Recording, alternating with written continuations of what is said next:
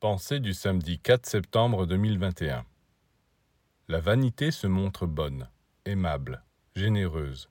Elle va partout pour qu'on la voie. Elle fait du bien pour qu'on la remarque. Elle est serviable pour qu'on l'apprécie.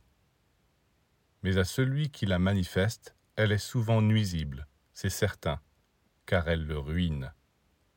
Quant à l'orgueil, il n'est, lui, d'aucune utilité, même pas pour les autres. L'orgueilleux est dur et méprisant. Il veut être apprécié et respecté sans faire quoi que ce soit pour autrui. Satisfait de la bonne opinion qu'il a de lui-même, il ne va pas s'exhiber aux yeux du monde. Il veut que ce soit les autres qui se dérangent pour le découvrir. Mais quand il constate qu'on ne lui apporte ni respect ni approbation, qu'on ne le reconnaît pas comme un être supérieur, il se ferme et s'assombrit. Chez le vaniteux, il y a quand même une lumière, une lumière un peu fumeuse, c'est vrai. Mais au moins, il fait quelque chose pour briller. L'orgueilleux est sombre, il est sous le signe de Saturne, tandis que le vaniteux est plutôt sous le signe de Jupiter.